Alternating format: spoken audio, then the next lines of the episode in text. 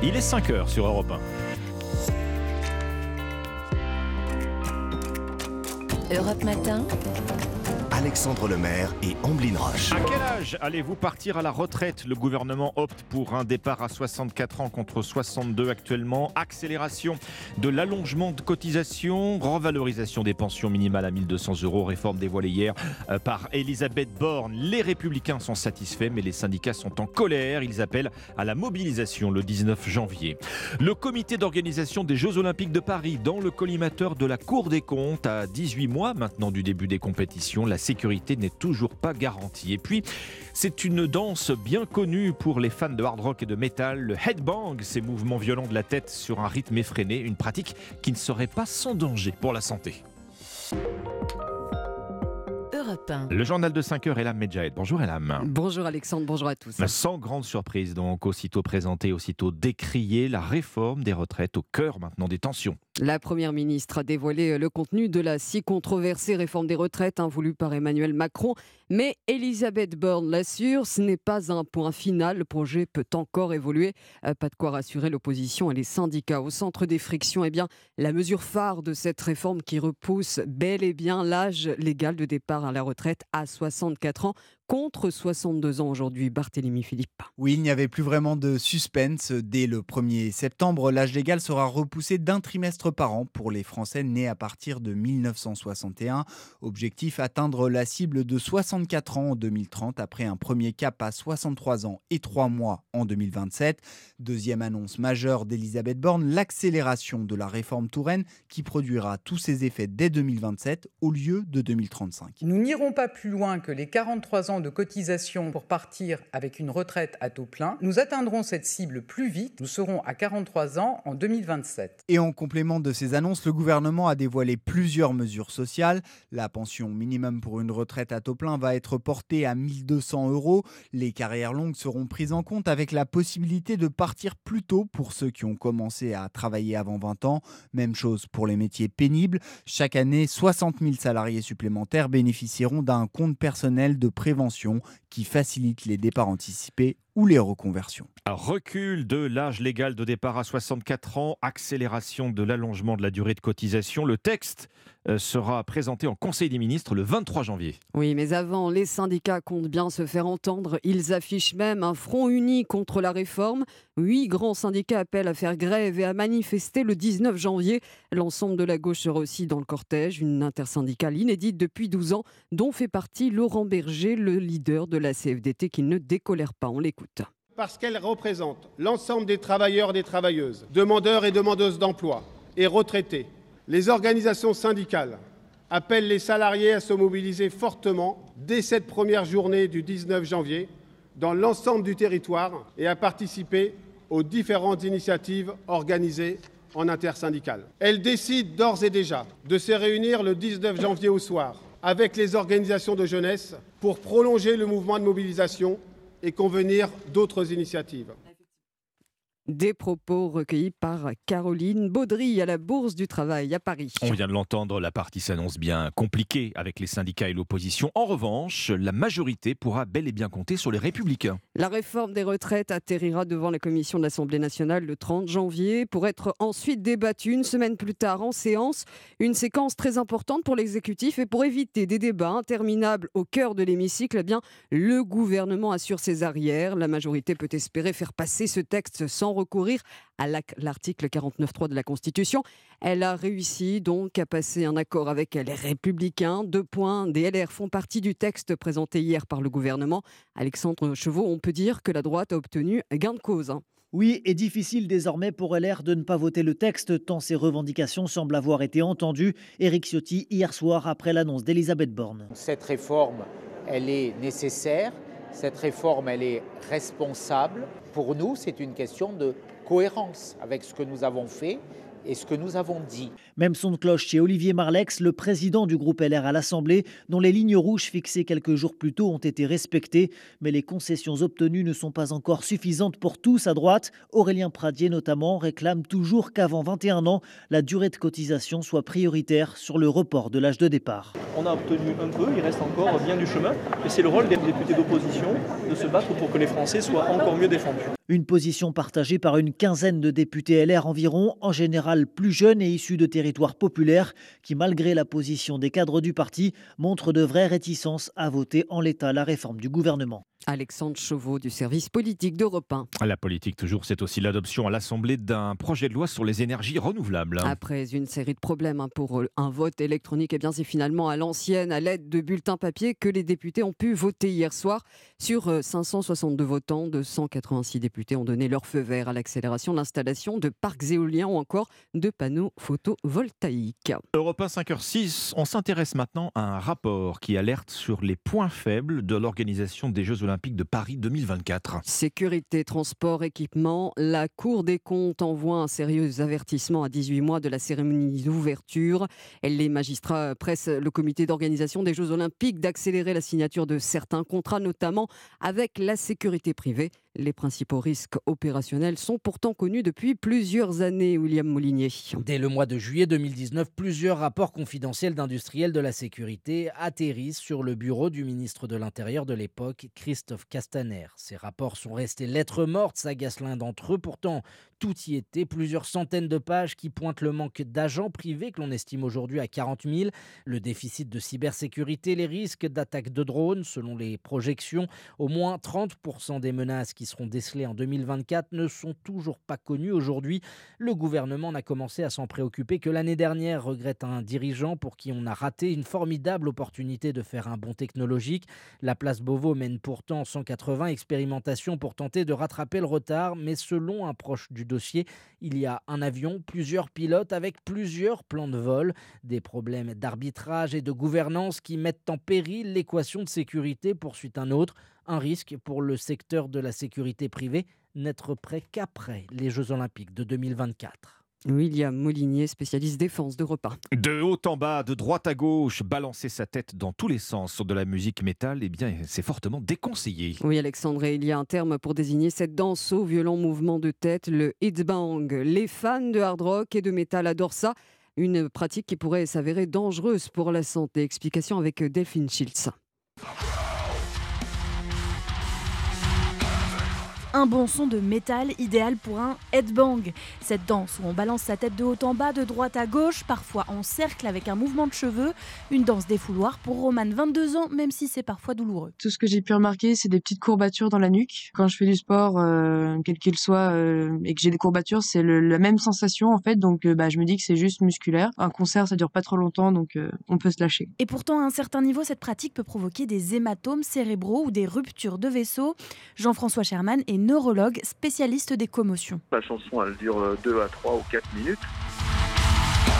C'est vraiment extrêmement euh, long. Lorsqu'il y a ces mouvements qui sont extrêmement intenses et extrêmement amples, les cervicales, finalement, elles maintiennent pas vraiment euh, le cerveau. Et c'est ce qui donc conduit à un peu ces phénomènes de, de coup du lapin. Cette pratique est plus dangereuse encore pour les plus de 50 ans dont le cerveau est plus fragile, précise le neurologue.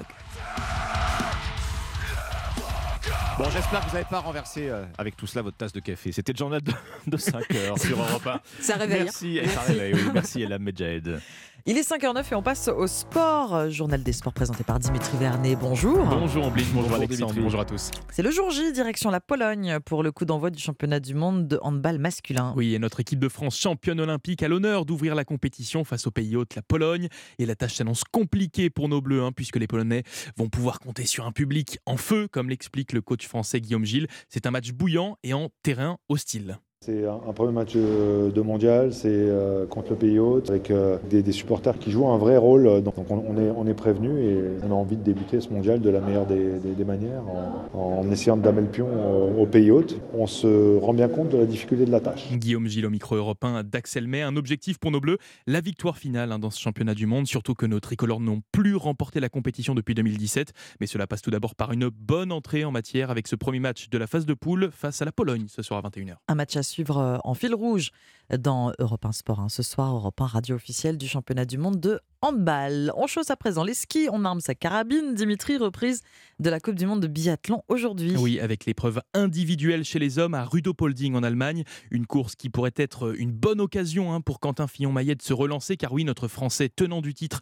est à la traîne au classement général. Il est actuellement troisième avec plus de 400 points de retard sur le leader. Alors, pour revenir et tenter de conserver son titre, une victoire aujourd'hui est vraiment très très importante. Top départ de l'épreuve à 14h. Football à présent, après la Coupe de France, place à la Ligue 1 aujourd'hui. Eh oui, 18e journée du championnat ce soir avec euh, de belles affiches au programme. Nantes-Lyon, 3 Marseille, Nice-Montpellier ou encore Strasbourg-Lens. Et il y a ce match du leader, hein, le PSG, qui compte bien se rattraper. Après leur première défaite de la saison il y a 10 jours, ils affrontent Angers. Les Parisiens qui vont pouvoir compter sur Neymar et Messi. Lionel Messi qui retrouve le Parc des Princes après son sacre mondial avec l'Argentine. Le champion du monde qui discute actuellement d'une prolongation de contrat avec le Paris Saint-Germain, comme l'a expliqué hier l'entraîneur rouge et bleu Christophe Galtier. La direction, la direction sportive a, échangé avec Léo sur le sujet d'une prolongation. Léo me semble heureux à Paris. Je crois qu'il y a une réelle envie du, club de, de prolonger euh, Léo. Bon, affaire à suivre en attendant place au terrain. PSG Angers, c'est ce soir à 21h et toutes les autres rencontres sont d'ailleurs à suivre dans Europe 1 Sport ce soir pour une soirée multiplex. Dimitri, il y avait des matchs de Ligue 2 hier soir. Et oui, avec ce choc en haut de tableau opposant le leader du championnat Le Havre au Sochalien 3e. Un match qui s'est soldé par une victoire avraise 1-0, permettant aux Normands de prendre largement la tête du championnat.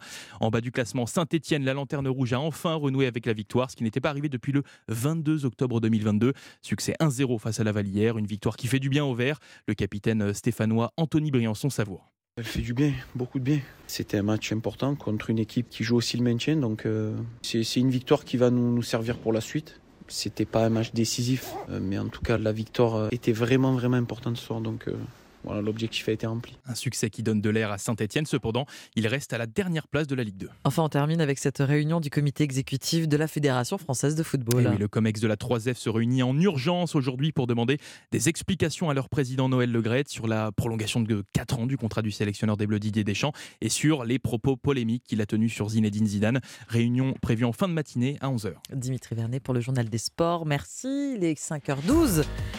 Et on passe aux courses hippiques, le pari gagnant de Thierry Léger. Bonjour Thierry.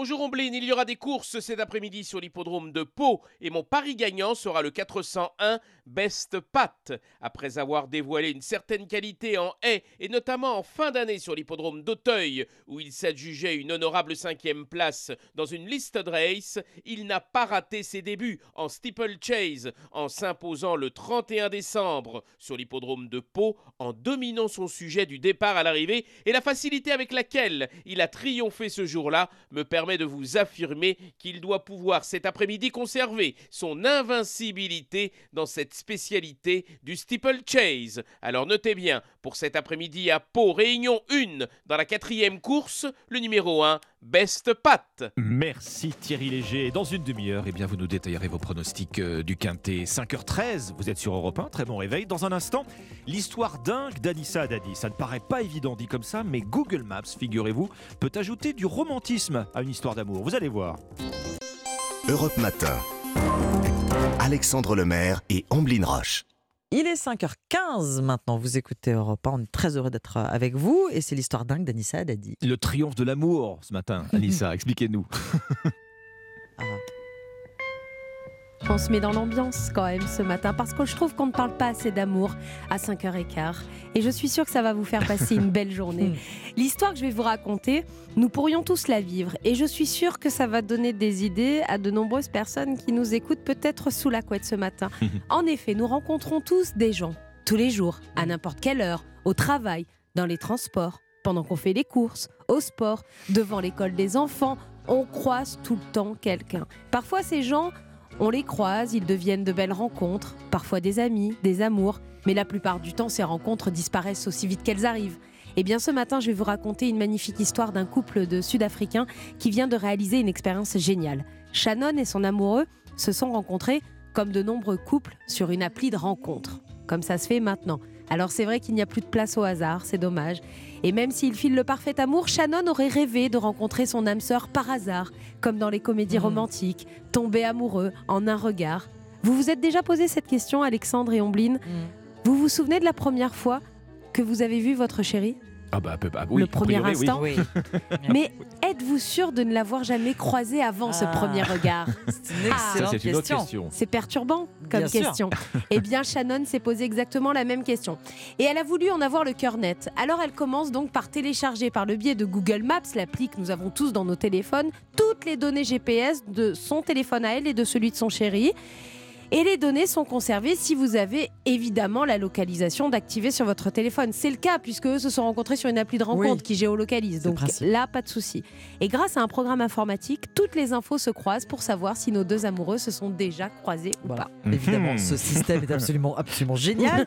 Est-ce qu'ils s'étaient croisés avant de se connaître grâce oui. à l'appli de rencontre alors Eh bien, c'est là que l'histoire devient dingue. En 2016, un an avant leur rencontre, 33 points coïncident avec une précision de 10 minutes près sur un rayon de 11 mètres. Donc ils étaient ah oui. à côté. Après un calcul plus poussé, Shannon détermine qu'ils se sont donc croisés 41 fois avant de se rencontrer Ah, sur cette appli de rencontre. Et c'est pas juste une fois en achetant le pain, quoi. Et c'est pas juste une fois. Alors, est-ce qu'ils ont fait les courses en même temps? Est-ce qu'ils étaient assis à côté l'un de l'autre à la terrasse d'un café? Ont-ils lu le même livre à la bibliothèque? Ça, ils ne le sauront jamais. Une chose est sûre, tout ça est bien arrivé. Et plus d'une fois, c'est arrivé. 41 fois, ils se sont croisés avant de tomber amoureux. C'est bien Le pouvoir de Google Maps, quand même. euh. Ah oui, Il y a un- alors a un petit certains côté effrayant, Ouais, certains, c'est sûr, critiquent et sont effrayés par le fait qu'on soit tous géolocalisés comme ça. Mais il faut s'en servir du côté positif. C'est Ah ce oui. qu'a fait Shannon. Oui, et puis c'est eux qui décident d'être géolocalisés. Donc, oui, euh, vous voilà. pouvez désactiver la géolocalisation sur votre téléphone. Merci, Merci, beaucoup, Anissa. Anissa. Et vive l'amour. Exactement. Europe Matin. 5h18 sur Europe 1, les titres et la Medjed. La réforme des retraites détaillée par l'exécutif, recul de l'âge légal de départ à 64 ans au lieu de 62, accélération de l'allongement de cotisation, encore revalorisation des pensions minimales à 1200 euros. Les républicains sont satisfaits, colère en revanche à gauche et chez les syndicats qui donnent rendez-vous dans la rue le 19 janvier. Le projet de loi sur les énergies renouvelables, feu vert des députés hier soir sur l'accélération de l'installation de parcs éoliens ou encore de panneaux photovoltaïques. L'affaire Noël Legrette, un comité exécutif extraordinaire de la Fédération française de football doit se tenir ce matin.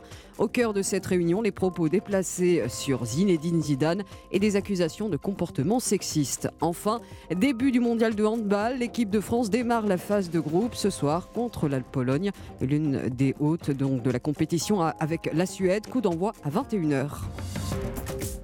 Europe Matin. Alexandre Lemaire et Omblin Roche. Très bon début de journée avec Europe Matin. Nous sommes euh, mercredi 11 janvier, 5h19. Les initiatives en France. Ce matin, on prend la direction d'Amiens à la rencontre euh, d'une association anti-gaspi et solidaire basée sur l'échange et l'entraide. Bonjour Louise Boyard. Bonjour. Vous êtes coordinatrice de projet des Robines d'Ébène. Merci beaucoup d'être avec nous sur Europe 1 avec votre association. Alors, je vais les plaire, hein, c'est robin.e.s, D, plus loin Ben. Vous luttez contre le gaspillage alimentaire et la précarité.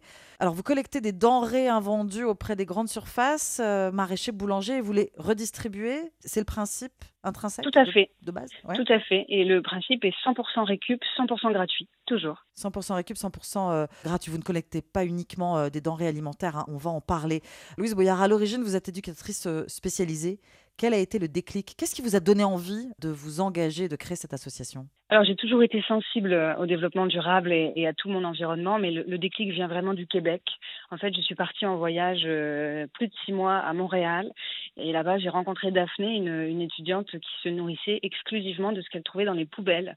Donc j'ai découvert le, le dumpster diving, qui signifie d'aller plonger littéralement dans les bennes, et ça a changé ma vie. Donc voilà, au retour à Amiens, et ben j'ai décidé d'aller moi-même vérifier un peu les poubelles de nos supermarchés, et puis ben j'ai pas été déçue puisque le constat euh, est qu'elles sont pleines de nourriture. D'où la naissance des robines d'ébène. Et ensuite, cette nourriture, vous avez eu l'idée de la distribuer. Ça a évolué petit à petit. Vous avez euh, réuni des bénévoles autour de vous. Quelle a été la suite? Alors oui, au tout début, en fait, à Montréal, eux, ils laissent la nourriture dans la rue. Donc nous, on n'a pas fait Ouais. ça, on a créé un groupe Facebook. Et en fait, les gens ont été de plus en plus nombreux. Et mine de rien, en fait, ils ont commencé à donner des choses qu'il y avait dans leur garage, dans leur grenier, donc euh, de l'électroménager, des vêtements euh, et tout plein d'objets, des jouets, tout ça. Et donc on s'est dit, ok, le gaspillage alimentaire, c'est une première porte d'entrée. Allons-y pour les autres. Et donc, euh, nous, on lutte contre les gaspillages parce qu'il y a le volet alimentaire, le vestimentaire Mmh. et maintenant le végétal. Oui, on va pouvoir euh, d'ailleurs les détailler ensemble. Mais ce qui est frappant quand même, c'est que la démarche euh, des robines d'ébène est double. En fait, elle est anti-gaspi, anti-gaspillage, et puis elle est solidaire. Il y a de l'entraide, il y a de l'échange. Oui, et je ne pensais pas que ça allait plaire euh, autant. Et aujourd'hui, on est 7000 personnes autour de Ouais. l'association. Et, et pour beaucoup, en fait, ça a changé toute la manière d'entrer en relation avec les voisins, avec les gens de la ville. Et donc, c'est une très belle aventure qui se passe. Comment vous organisez-vous aujourd'hui pour euh, collecter et pour distribuer euh, alors que ce soit les meubles, les denrées alimentaires, les vêtements, comment euh, vous vous y prenez et On peut donner on- Comment ça se passe? Alors, nous, le concept, il est un peu particulier parce qu'il il est citoyen. Et donc, euh, par exemple, toutes les distributions euh, alimentaires se font via les bénévoles directement depuis chez eux. Donc, nous, on les forme aux normes d'hygiène. Et comme ça, tout le monde participe à hauteur de son quartier. Ensuite, pour les vêtements, c'était un petit peu plus compliqué. Donc, nous, on a décidé de, de capter le flux entier. Donc, les gens peuvent nous déposer leurs vêtements une fois par mois à l'auberge de jeunesse, là où sont situés nos bureaux. Et ensuite, on redistribue tous ces vêtements sur des grands événements gratuits qui s'appellent les friperies. Et ensuite, pour les plantes, c'est exactement de la même manière. On récupère les invendus et on les distribue depuis un jardin partagé qu'une amiénoise nous a mis à disposition gratuitement. Alors avant de parler des friperies, avant de parler des plantes, puisque ça aussi c'est quand même la spécificité euh, des robines d'ébène, pour euh, lutter contre le gaspillage alimentaire, vous avez installé un frigo partagé. Comment ça se passe? On y Et dépose sa nourriture, c'est ça? Alors oui, le frigo partagé, en fait, il est dans l'espace public. L'idée, c'est vous pouvez venir prendre ou déposer, ou les deux, de la nourriture euh, gratuitement. Et, euh, et c'était important pour nous de venir toucher un public plus précaire, peut-être, mais en tout cas un public depuis la rue.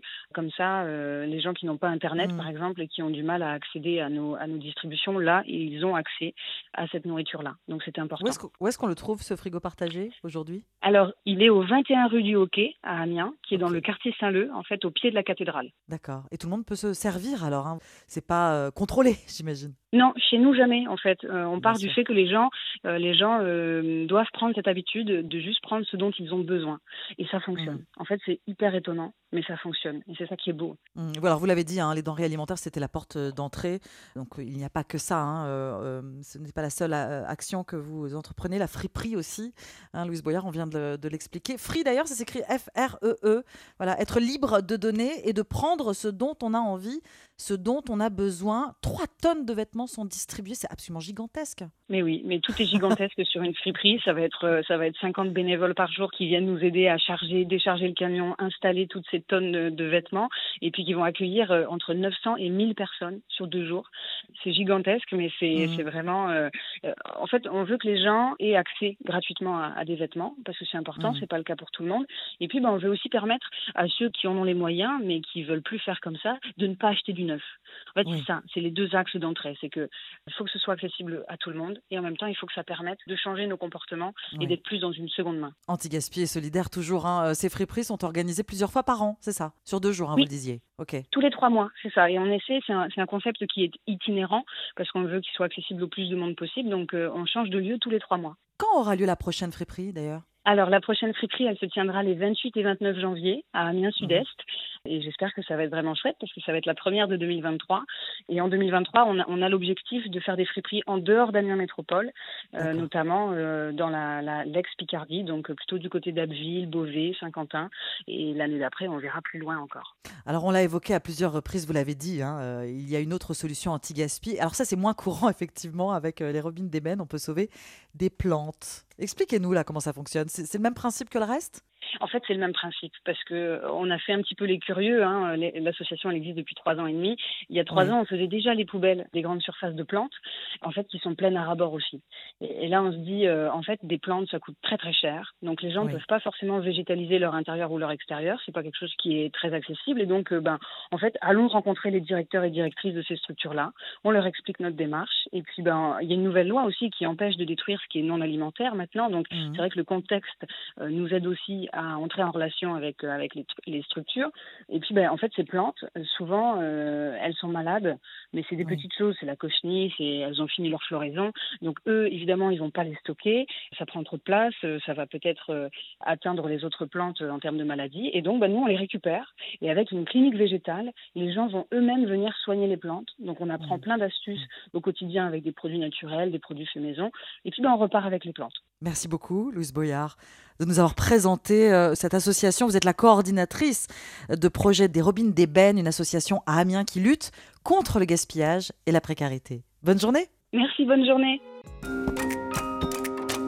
Europe Matin. Alexandre Lemaire et Amblin Roche. Il faudra travailler plus longtemps, jusqu'à 64 ans. La réforme des retraites entérine un report de l'âge légal de départ, une hausse également de la durée de cotisation, 43 ans, le minimum retraite porté à 1200 euros par mois et fin des régimes spéciaux. Ce ne sont que quelques-unes des grandes annonces de l'exécutif, un projet de loi qui satisfait la droite mais provoque la colère de la gauche et des syndicats. Ils appellent à une première journée de mobilisation, ce sera le 19 janvier. Dans ce journal également, les soldes d'hiver, ils n'ont plus la cote. De plus en plus de marques décident de bouder cette période de rabais. Europe 1. Le journal de 5h30, Christophe Lamar. Bonjour Christophe. Bonjour Alexandre, bonjour à tous. Un projet de justice et de progrès social, c'est par ces mots qu'Elisabeth Borne a présenté son projet de réforme des retraites. Comme prévu, il faudra travailler plus longtemps, 64 ans, avec un allongement de la durée de cotisation. Ce sera 43 annuités à partir de la génération 1965. Le gouvernement accompagne ce plat de résistance de quelques aménagements pour les carrières longues. Il entérine également le relèvement de la pension minimum, 1200 euros pour une carrière complète. L'annonce de cette réforme fait hurler la gauche et les syndicats. On en reparlera. À droite, en revanche, on se dit satisfait d'avoir été entendu. Ce n'est plus un appel du pied, mais une main tendue aux Républicains. Elisabeth Borne les a cités au moins deux fois hier lors de sa conférence de presse, tout sauf un hasard. L'exécutif compte intégrer cette réforme dans le projet de loi de financement de la sécurité sociale. Pour passer 149.3, il aura besoin des voix LR. Paris gagné. Leur chef de file à l'Assemblée, Olivier Marlex, estime avoir été entendu à quelques détails près. Nous prenons euh, acte que la Première ministre a, entendu un certain nombre de, nos demandes. La première, la plus importante, c'est que le, le, rythme de la réforme des retraites ne soit pas un rythme brutal. Il y a une deuxième mesure sur laquelle, évidemment, on est euh, satisfait d'avoir été entendu, c'est euh, l'extension du bénéfice de cette retraite minimum pour des carrières complètes à 1200 euros aux actuels retraités. Voilà, maintenant, il y a la réforme des retraites, vous l'avez compris, c'est très technique. Il y a beaucoup d'autres dispositions euh, qui mériteront d'être d'être discutées. Et donc, euh, j'aurai le débat parlementaire.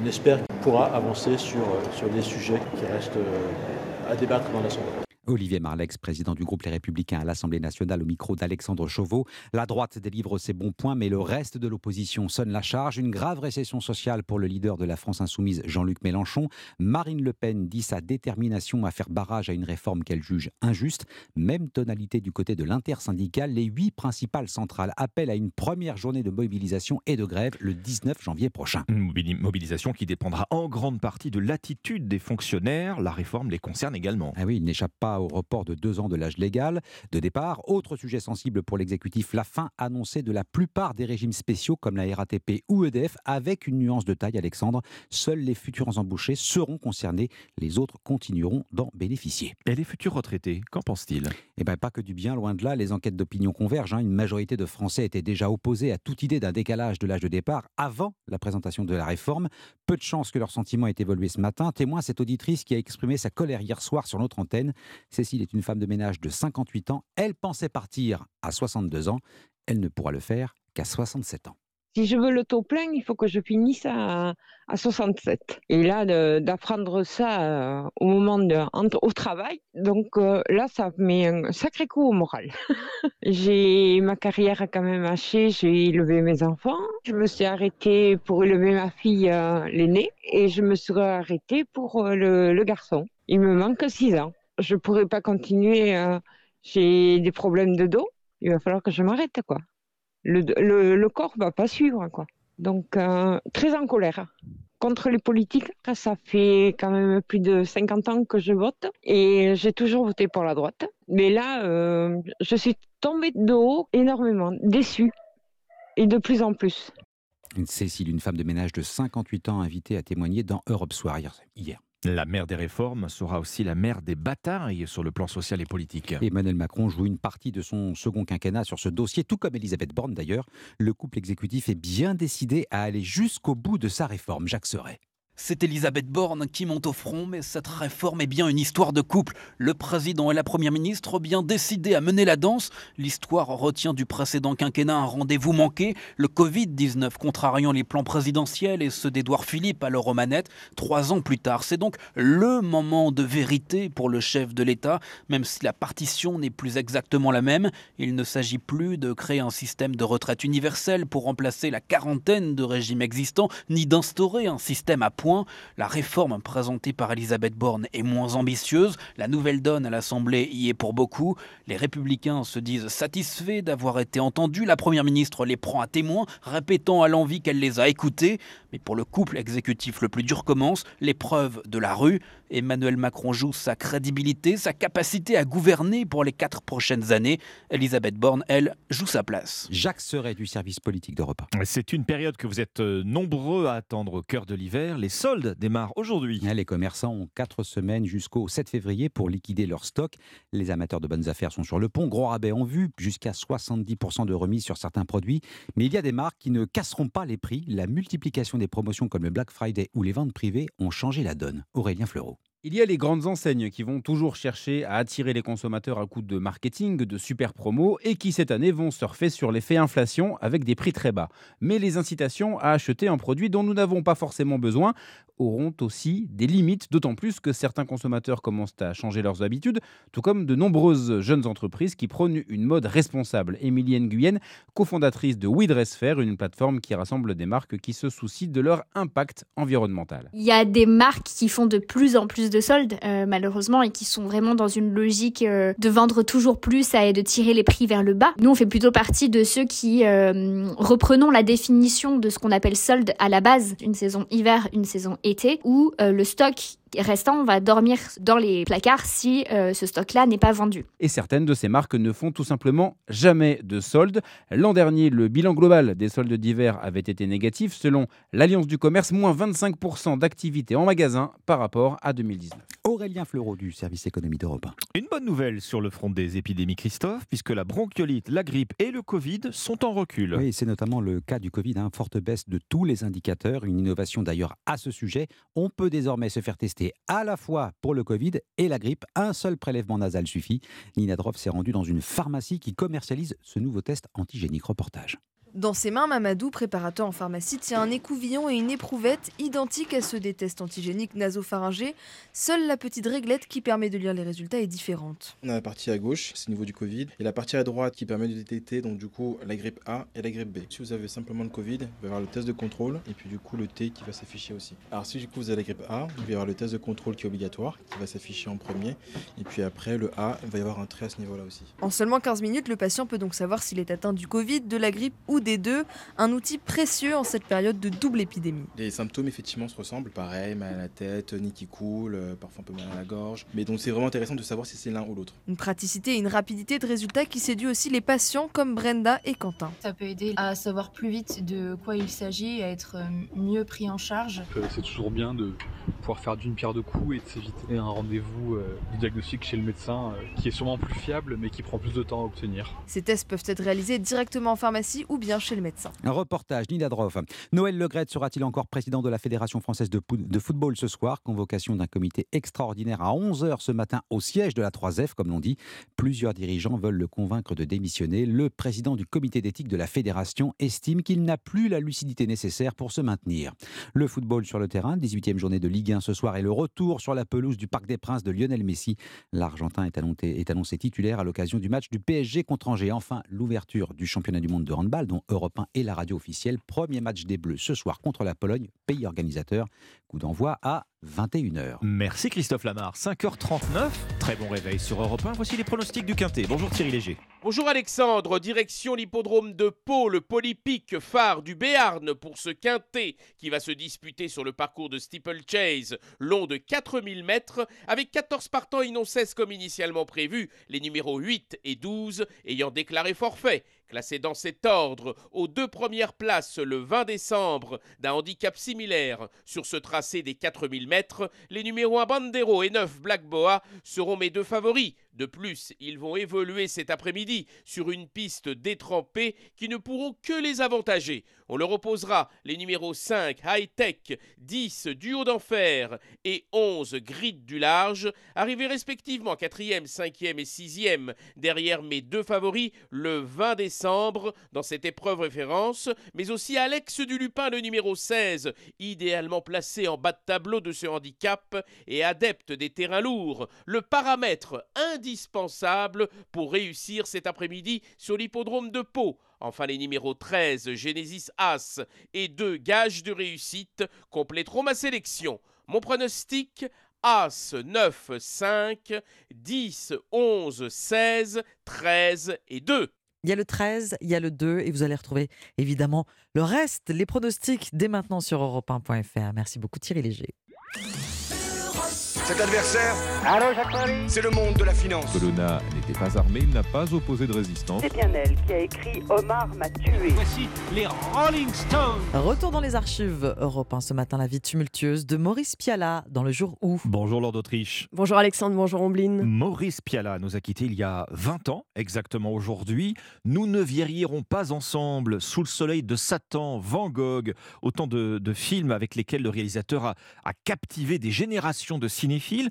Piala était aussi réputé, Laure, pour son caractère euh, pas très commode. Oui, il est un réalisateur au talent immense, mais ceux qui l'ont approché parlent aussi de sa colère, de son aigreur, de son côté tyrannique avec les acteurs. Sophie Marceau, en 85, pointe du doigt son caractère et Maurice Piala lui répond violemment sur Europe 1, interrogé par Jean-Pierre Elkabach. Tiens, justement, si je méritais ma réputation, je l'aurais flanqué vraiment ma main dans la gueule. Mais il faut, il faut reconnaître, hein, Maurice Piala, qu'il y a peu de réalisateurs qui traitent leurs- leurs acteurs de cons ou de minables. Il y a peu de réalisateurs qui sont traités par mes acteurs comme je le suis. C'est eux qui commencent. Cette attitude de Maurice Piala, tout le monde l'aperçoit pendant le festival de Cannes 1987. Il reçoit la Palme d'Or pour Sous le soleil de Satan, qui suscite des réactions partagées. Des cris, des sifflets, des applaudissements s'élèvent dans la salle. Piala lève le poing, ce qui est interprété par certains comme un bras d'honneur. Il s'explique quelques jours plus tard sur Europe 1. C'est un signe de victoire.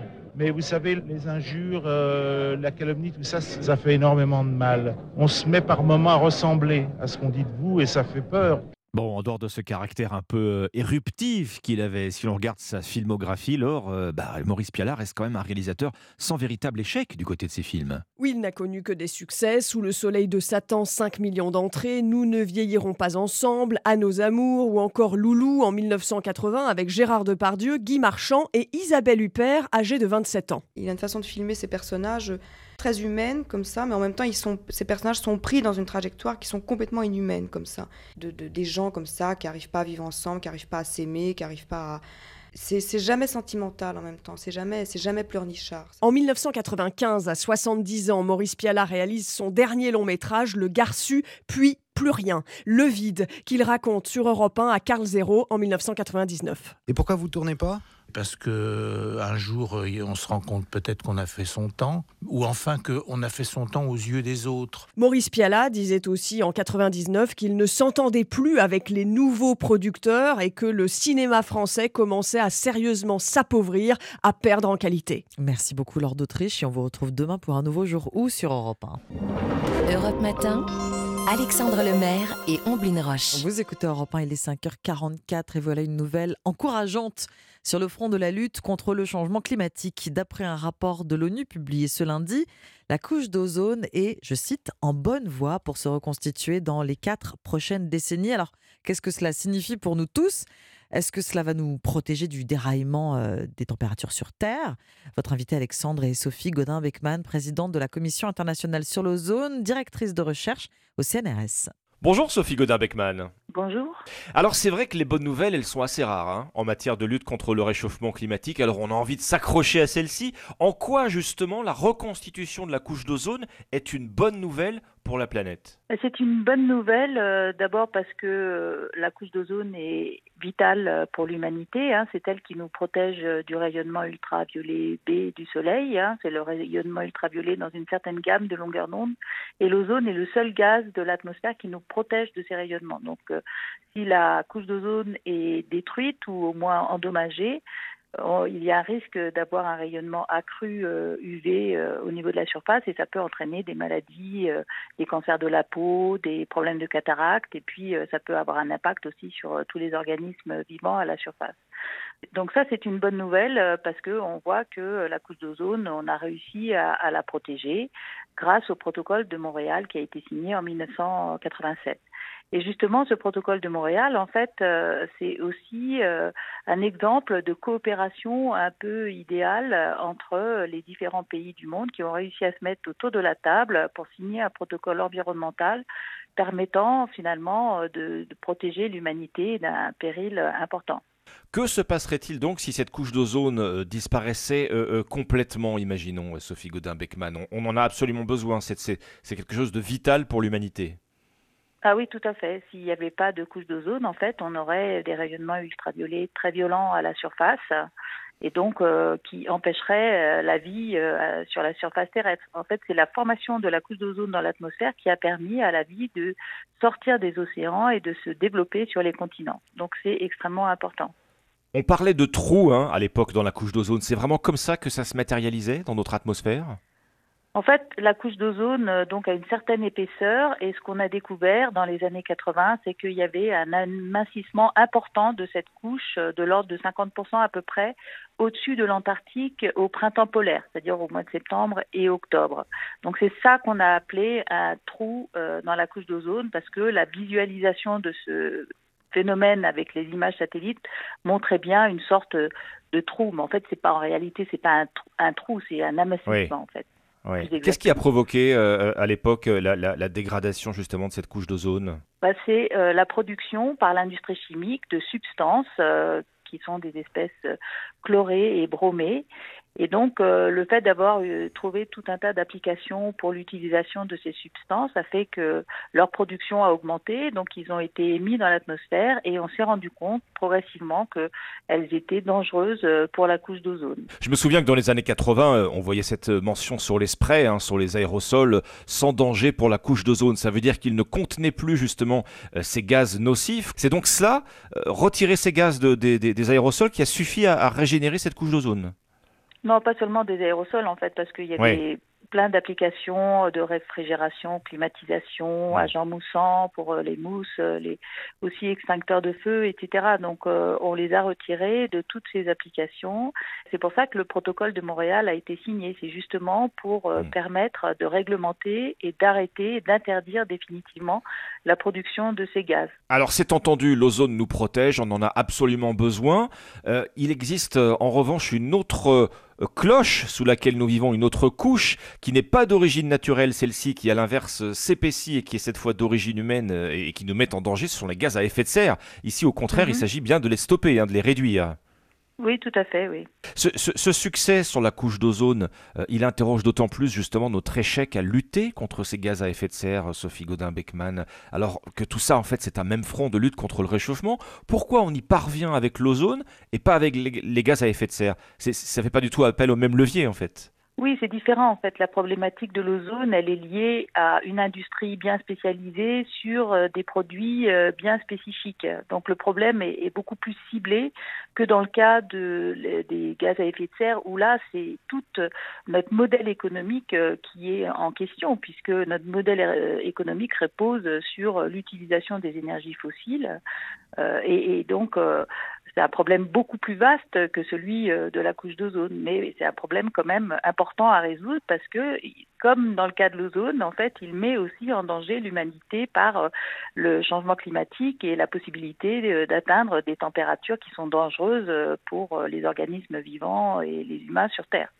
Hmm. L'ONU estime donc que la couche d'ozone va se reconstituer d'ici à quatre décennies. Est-ce que cette reconstitution progressive euh, va compenser, va atténuer un peu euh, l'action des gaz à effet de serre sur le réchauffement?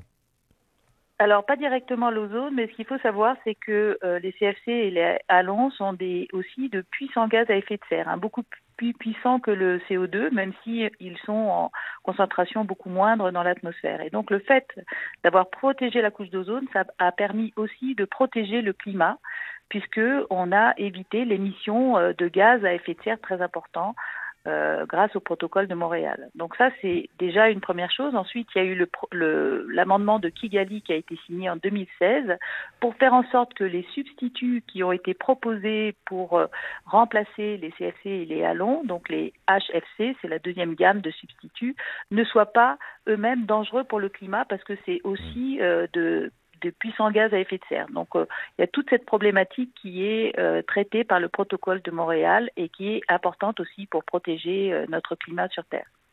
Bon, en tout cas, tout cela ne doit pas nous, nous, endormir et, et, nous dissuader de, de, réduire les gaz à effet de serre, bien au contraire. En tout cas, euh, lorsqu'on vous écoute, euh, on, a, on comprend très bien qu'on a déjà évité une catastrophe hein, en empêchant euh, la disparition de cette couche d'ozone au-dessus de nos têtes. Merci Sophie Godin-Beckman. Je rappelle que vous êtes présidente de la Commission internationale sur l'ozone, directrice de recherche au CNRS. Merci à vous.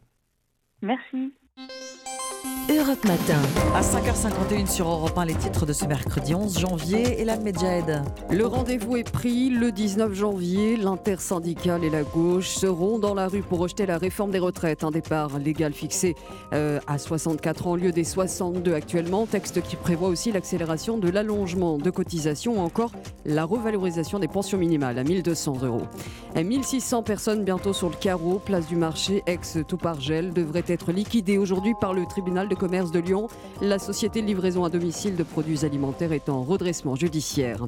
La France redevient exportatrice d'électricité. Depuis le 1er janvier, eh bien, le pays a produit l'équivalent de la consommation annuelle de 450 000 foyers en électricité. Une première depuis des mois. Enfin, ce traditionnel rendez-vous des bonnes affaires qu'on envoie des soldes d'hiver aujourd'hui. Quatre semaines pour profiter des promos à moins 20, moins 30, voire moins 50%. Europe Matin. Un peu de nourriture pour l'esprit à 5h52 sur Europe 1. Bienvenue si vous nous rejoignez, c'est votre prescription culture. Pour le cinéma, on va retrouver Laurie Choleva, mais avant cela, la lecture, la littérature avec Nicolas Caro. Bonjour. Bonjour Ombline, bonjour Alexandre. Direction l'Amérique ce matin, Nicolas, avec un prix Pulitzer. Oui, c'est le retour de Colson Whitehead, prix Pulitzer effectivement pour Underground Railroad il y a quelques années, et Nickel Boys aussi il y a trois ans, magnifique, gros succès. Il revient avec Harlem Shuffle chez Albin Michel, l'histoire de Ray, Raymond Carney, ça se passe à New York, Carney est noir dans les années 60 en Amérique, déjà à Harlem. Ça commence en 1959, Carney vend des meubles, il a un petit local sur la 125e rue, il récupère, il revend aussi des télévisions ou des radios. Il est fier d'avoir réussi à monter ce sa petite affaire, même si Elisabeth, sa femme, aimerait bien quand même avoir un appartement plus grand que leur clapier. Un deuxième bébé est en route en plus. Bon, il a ses petites combines pour s'en sortir, ses petites magouilles un peu, mais globalement, c'est un bon gars. Il essaye, voilà, de survivre sans trop s'enfoncer dans les magouilles. Il arpente les rues de New York avec son pick-up pour récupérer des marchandises. Il voit la ville changer. Quelques années plus tôt, dit-il, longer ses devantures donnait l'impression de jouer avec la molette d'une radio. Ici, les haut-parleurs braillaient du jazz. Plus loin, des symphonies allemandes, du ragtime et ainsi de suite. Désormais, il y avait plus de chances d'y entendre du rock'n'roll. bon, et qu'est-ce qui lui arrive? Ce qui lui arrive, c'est son père, un voyou notoire, et c'est son cousin Freddy, qu'il aime beaucoup, mais qui passe sa vie à compliquer la sienne. En même temps, c'est à lui de refuser ses coups foireux, comme quand il lui propose de cambrioler le Waldorf de Harlem, l'hôtel Teresa. Mais ce n'est qu'un des de ce polar. C'est plutôt sombre, hein, non, Nicolas? Sombre un peu dans ce qu'il raconte, mais drôle aussi. Le ton est plutôt celui d'un Donald Westlake avec des héros bras cassés comme Freddy, donc, mais aussi Pepper, un vétéran de la Seconde Guerre mondiale, mais sur fond de sujets lourds comme les émeutes raciales et le déterminisme social. Les années 60, là-bas, c'est aussi la traversée d'une époque et d'une société américaine qui bouge, qui change dans la douleur. Harlem Shuffle, donc de Colson Whitehead, traduit par Charles, de Recoursé. Merci beaucoup, Nicolas. Le cinéma, à présent, avec Laurie. Bonjour. Bonjour Ambline, bonjour Alexandre, bonjour à tous. Laurie, vous nous parlez ce matin d'un film en forme de conte, un conte atypique. Oui, L'Envol, c'est un film signé Pietro Marcello, le réalisateur de Martin Eden. Alors on suit le retour d'un soldat dans son village du nord de la France après la Première Guerre mondiale. Il découvre qu'il a une fille, Juliette, âgée de quelques mois, et dans un contexte hostile, puisqu'il n'est pas le bienvenu dans son village, il va élever ce bébé qui va devenir une jeune fille rêveuse et solitaire, et puis surtout ensuite une jeune femme passionnée par la musique et par le chant. Juliette, cette jeune femme, va finir par croiser la route d'une magicienne incarnée par Yolande Moreau, qui lui prédira qu'un beau jour, un navire au voile rouge l'emmènera loin de son village. Vous êtes un aventurier Non, je gagne ma vie. Je suis complètement folle. T'es pas folle. C'est l'amour qui est fou. Ah mais qui voilà, ce petit chaperon rouge, cette bouche là. Je touche pas. La vie n'est pas tendre avec nous, c'est tu le sais. Mais nous, au moins, on a l'espoir. C'est ça qui nous fait vivre. C'est ça qui nous permet de tenir le cap. Alors la jeune actrice Juliette Jouan, qu'on entend euh, chanter dans la bande-annonce d'ailleurs, c'est une véritable découverte. C'est son premier rôle, elle porte littéralement le film. C'est la fille d'un comédien de rue, elle est musicienne, elle incarne à merveille cette jeune femme qui, à l'inverse des contes de fées et des euh, films Disney, n'a pas besoin d'être sauvée par un prince charmant. Elle croit, elle rêve au grand amour, mais elle est assez forte pour se sauver elle-même. L'envol, c'est un film sublime qui joue avec les codes du conte sans en être un.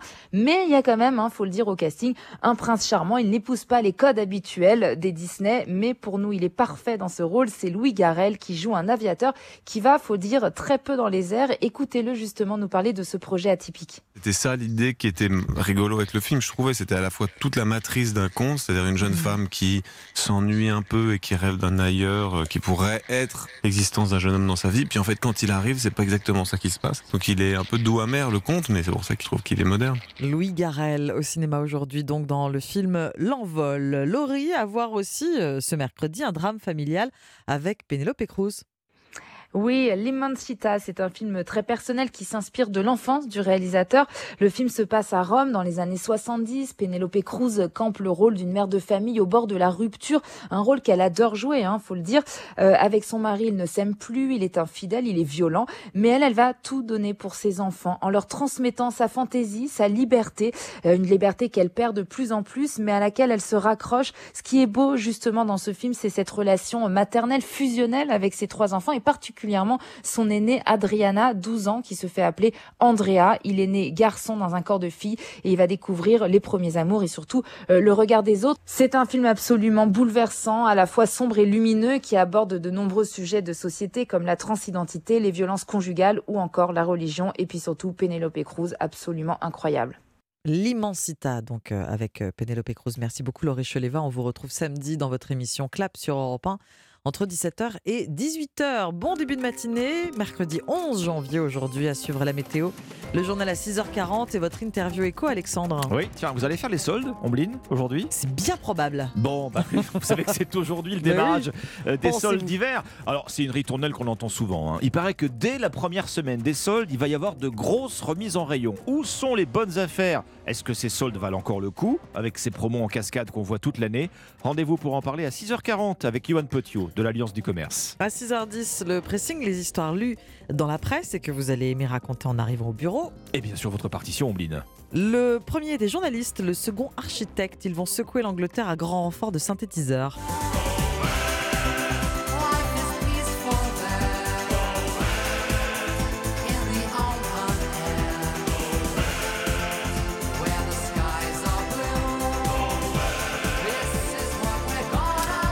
Voilà, vous êtes réveillé en sursaut, c'est tout à fait normal. La chanson des troisième mi-temps, ça. C'est ça, exactement.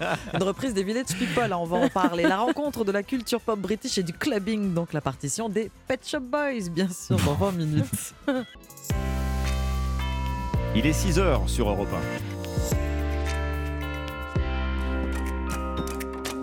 1. Europe Matin Alexandre Lemaire et Amblin Roche. Que retenir des annonces d'Elisabeth Borne? La Première ministre a dévoilé sa réforme des retraites hier. Régimes spéciaux, pensions revalorisées, âge de départ, décryptage avec le service économie d'Europe 1 dans un instant. Un mois pour faire des bonnes affaires, le début des soldes d'hiver ce mercredi. D'ailleurs, est-ce que cette opération vous intéresse encore? Reportage à suivre dans ce journal. Et puis nous partirons en Pologne qui accueille le championnat du monde de handball. Match d'ouverture ce soir pour la France qui affronte le pays hôte.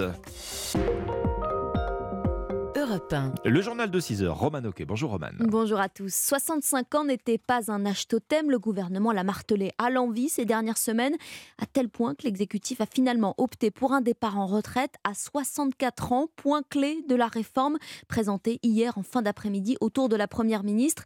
Elisabeth Borne a expliqué les grandes lignes, coup de pouce pour les petites retraites, rehaussées à 1200 euros et un dispositif revu pour les carrières longues.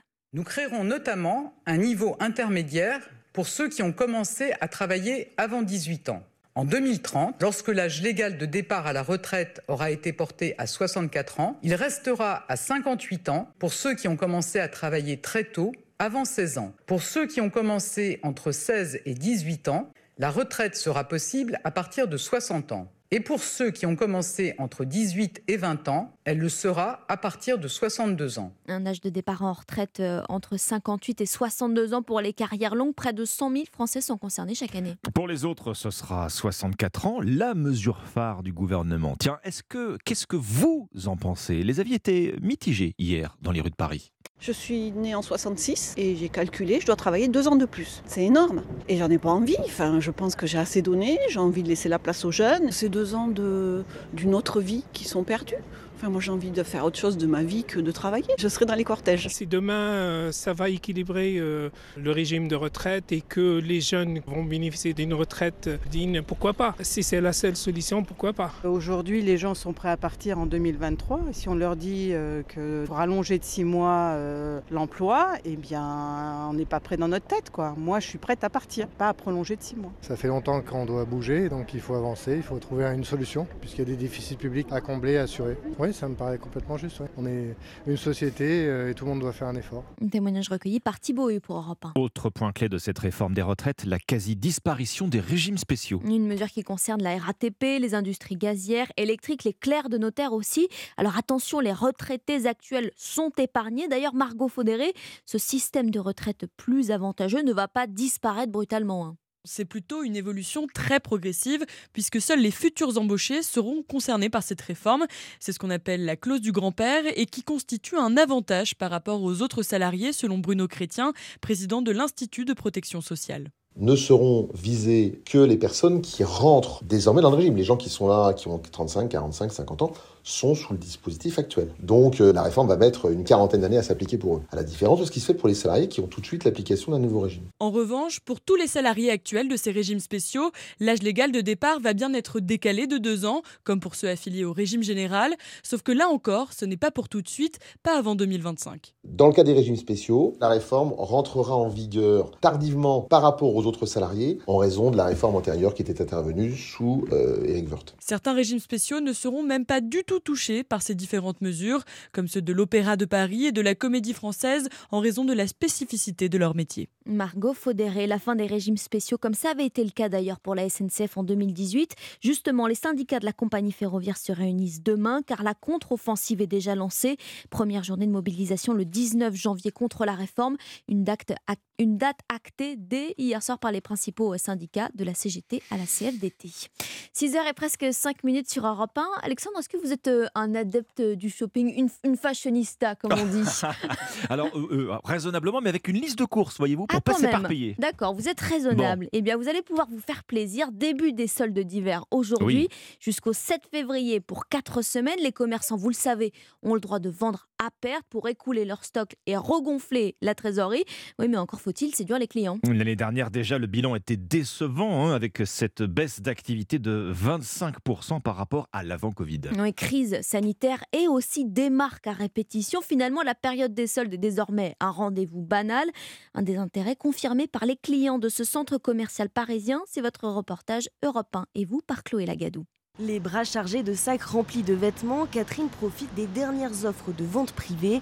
Les soldes, très peu pour elle. On arrive à trouver des bonnes affaires tout au long de l'année. Comme euh, ils font les ventes privées, j'aurais pas besoin d'être là au moment des soldes même. Il y a quelques années, Lionel et Eva ne manquaient jamais la période des soldes. Avant, on n'avait pas le choix, c'était les soldes ou rien. Mais aujourd'hui, les prix et les réductions ne sont plus assez attrayants. Quand on part sur un vêtement à 300 euros, même avec moins 50%, ça fait quand même 150 euros. Dans les magasins, on voit maximum euh, moins 30, moins 20%. Avant, on avait le- la possibilité d'acheter des choses euh, à moins 70%. Maintenant, non, ça n'existe plus. Les soldes attirent donc moins les clients. Cédric l'a bien remarqué dans son magasin de prêt-à-porter. Il y avait des gens qui posaient des RTT juste pour euh, faire les soldes le mercredi. Aujourd'hui, c'est plus du tout le cas. Donc, euh, c'est plus un rendez-vous euh, attendu comme ça l'était avant. Alors tous les espoirs de Cédric reposent sur le premier week-end des soldes en espérant que les clients seront nombreux. Un reportage Europe 1 et vous, signé Chloé Lagadou. Alors, où sont les vraies bonnes affaires cet hiver? Est-ce que ces soldes, tiens, valent encore vraiment le coup? Je poserai toutes ces questions à Johan Petiot. Rendez-vous avec le directeur général de l'Alliance du commerce. Ce sera à 6h40 sur Europe 1. Et pour l'heure, il est 6h et presque 7 minutes. Votre actualité sportive sur Europe 1, radio officielle du mondial de handball. La compétition démarre justement ce soir et la France, championne olympique, à l'honneur du premier match face au pays hôte, la Pologne.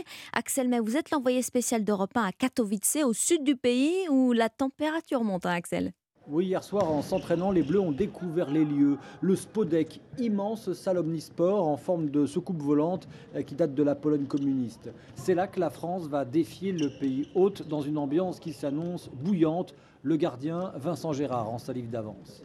Pour avoir déjà joué euh, en Pologne, euh, les gens sont des fervents supporters, euh, mais c'est toujours très fair-play et, jamais agressif. Alors forcément, hein, quand on supporte, ça arrive de siffler, ça arrive de huer peut-être un peu, mais, mais clairement, on s'attend à, une vraie ambiance de fête et de fête du handball. Près de 12 000 spectateurs sont attendus dans cette arena qui fait la fierté de Katowice.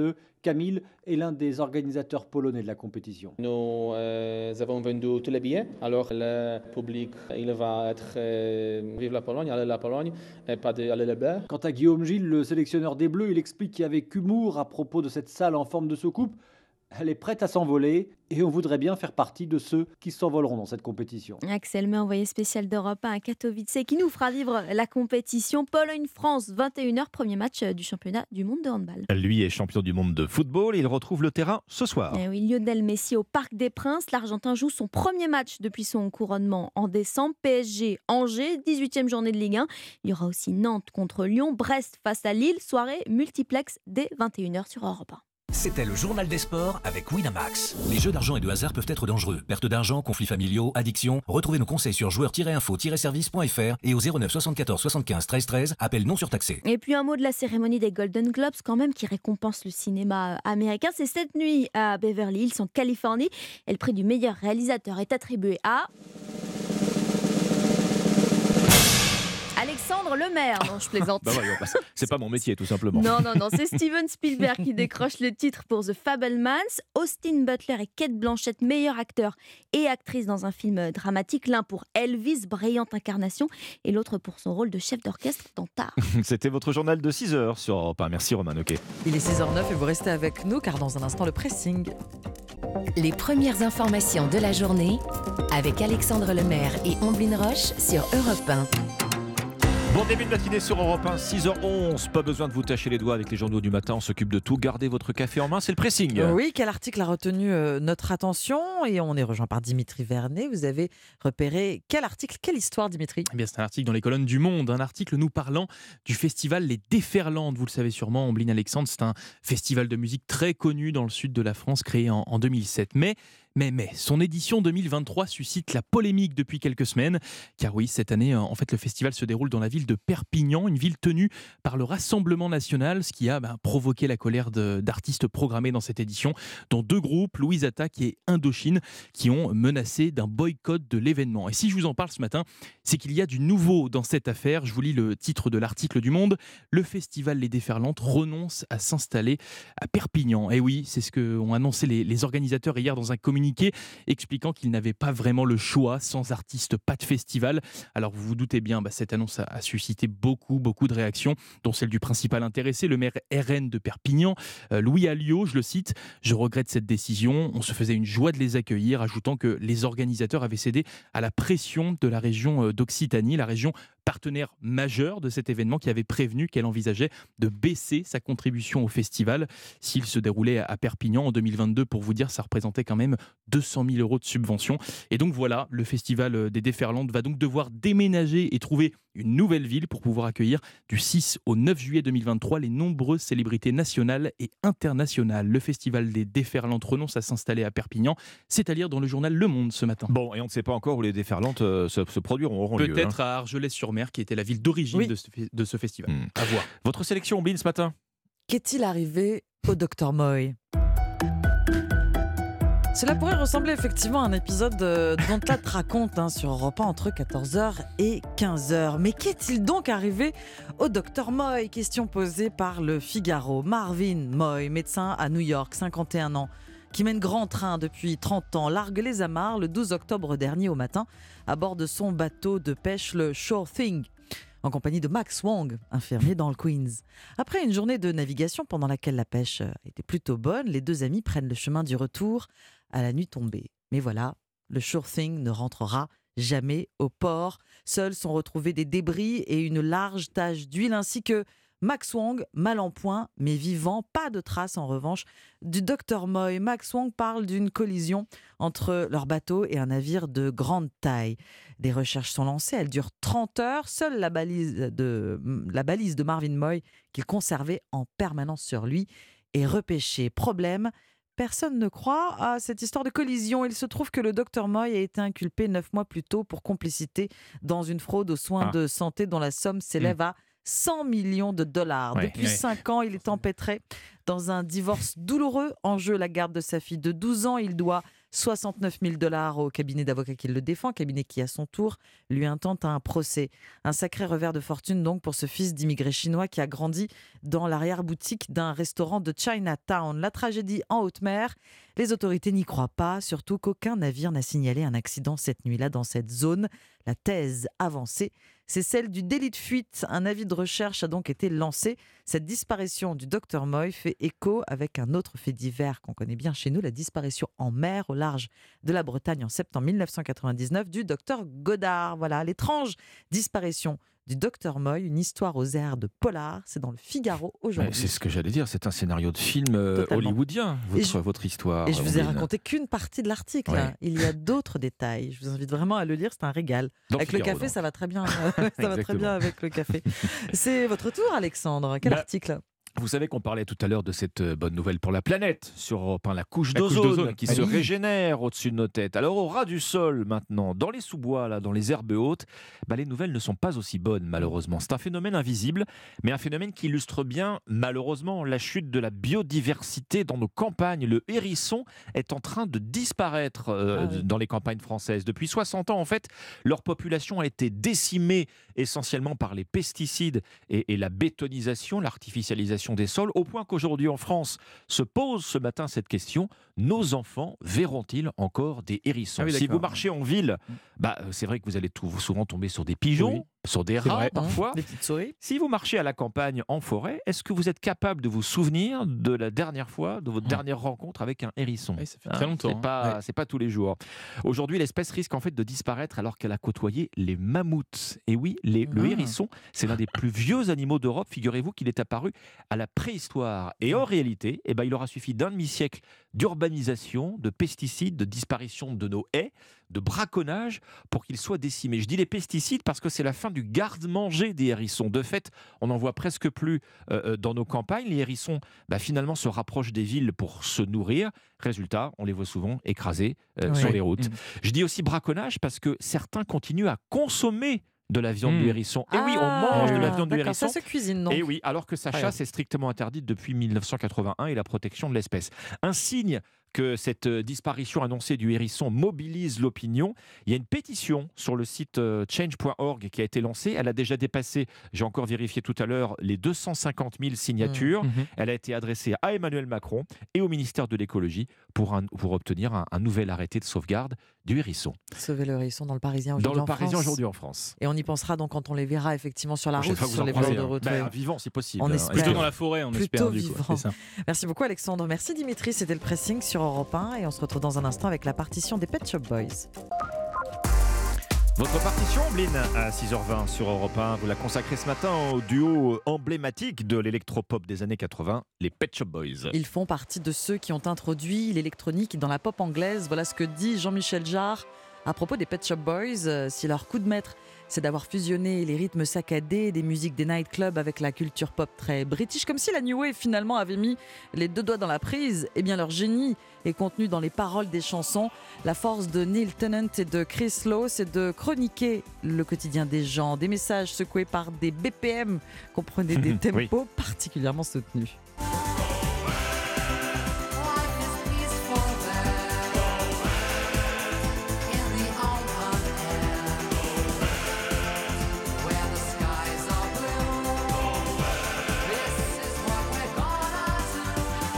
Cette reprise des Village People au début des années 90 fait le tour du monde. Le message est double. Le premier est celui de 1979, adressé à la communauté homosexuelle aux États-Unis. Se rendre à l'ouest, c'est-à-dire à San Francisco, pour lutter contre l'homophobie. Le second, celui de 1992, est une allusion directe à la chute de l'URSS. Oui, chanter euh, ses combats, l'évolution des mœurs dans la société, prendre l'auditeur à partie, tout Oui. ça fait partie de, de l'ADN hein, des Pet Shop Boys. Comme le fait d'être seulement deux, toujours deux depuis le début, dans les mêmes rôles, Neil Tennant, la voix, Chris Lowe, la machine. On est frappé par le caractère immuable hein, des Pet Shop Boys.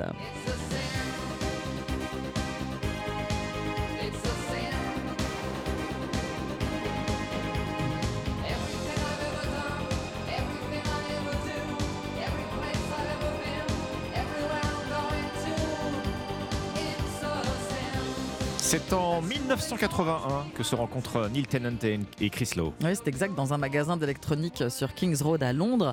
Ils sont deux garçons de la classe moyenne du nord de l'Angleterre. Neil Tennant est journaliste dans un magazine musical pour adolescents qui s'appelle Smash Hits. Il connaît donc les tendances. Il sait de quelle matière sont fabriqués les hits qui fonctionnent. Sa plume est particulièrement acérée. Chris Lowe, lui, est le petit-fils d'un tromboniste. Il a baigné dans le jazz toute sa vie. Il a appris le piano, ce qui l'a amené naturellement au synthétiseur. Clubber invétéré, il lui arrive d'assurer des sets de DJ la nuit quand le jour il suit des études d'architecture. Autant vous dire qu'il sait comment s'y prendre quand il faut faire remuer les oiseaux de nuit sur la piste. Donc, entre les deux, et grâce à cet amour partagé pour la dance et la musique pop, eh bien ça match immédiatement.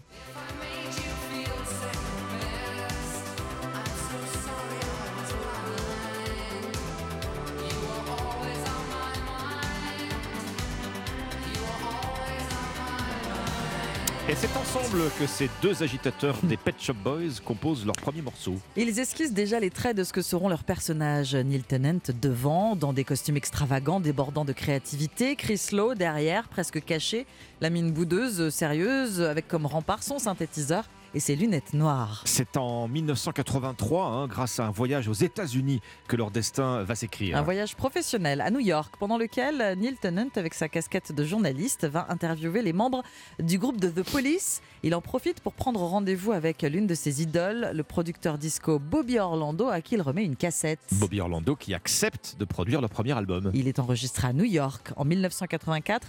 Les Pet Shop Boys signent leur premier tube, mais uniquement aux États-Unis, West End Girls n'étant pas sorti au Royaume-Uni. Un an plus tard et après de longues négociations, le duo se sépare de Bobby Orlando et signe avec une nouvelle maison de disques. West End Girls est réédité et devient numéro 1 en Angleterre le 11 janvier 1986. You think you're mad, too unstable, kicking in chairs and knocking down tables in a restaurant in a West End town. Call the police, there's a madman around, running down underground to a dive bar in a West End town. In a West End town, a dead end world.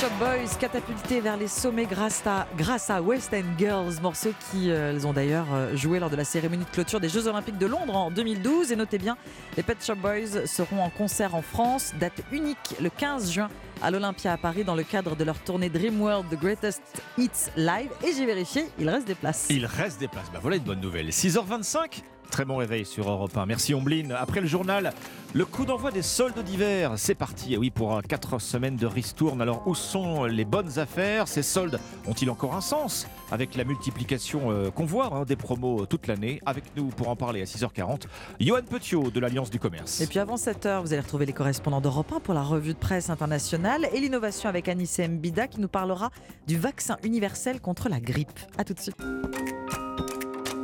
Europe Matin. Alexandre Lemaire et Amblin Roche. 64 ans au lieu de 62, 43 ans de cotisation, 1200 euros brut minimum pour tout le monde. Elisabeth Borne a présenté sa réforme des retraites hier. Les annonces ne passent pas. Première journée de mobilisation des syndicats le 19 janvier. La ville de Paris et le comité d'organisation des JO de Paris dans le collimateur de la Cour des comptes. Les sages appuient là où ça fait mal. Impréparation complète des transports et de la sécurité. Moins 40, moins 50, moins 60%. Les soldes sont-ils encore à la mode? Reportage à suivre. Le journal de 6h30, Fanny Marceau. Bonjour Fanny. Bonjour Alexandre, bonjour à tous. La bataille des retraites est lancée. Elisabeth Borne a allumé la mèche hier. Son projet de réforme des retraites, qui doit être présenté en Conseil des ministres le 23 janvier, a déclenché, comme prévu, l'ire des syndicats et de l'opposition.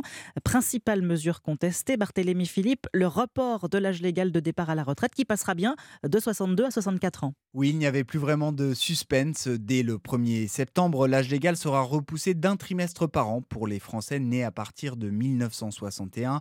Objectif atteindre la cible de 64 ans en 2030 après un premier cap à 63 ans et 3 mois en 2027.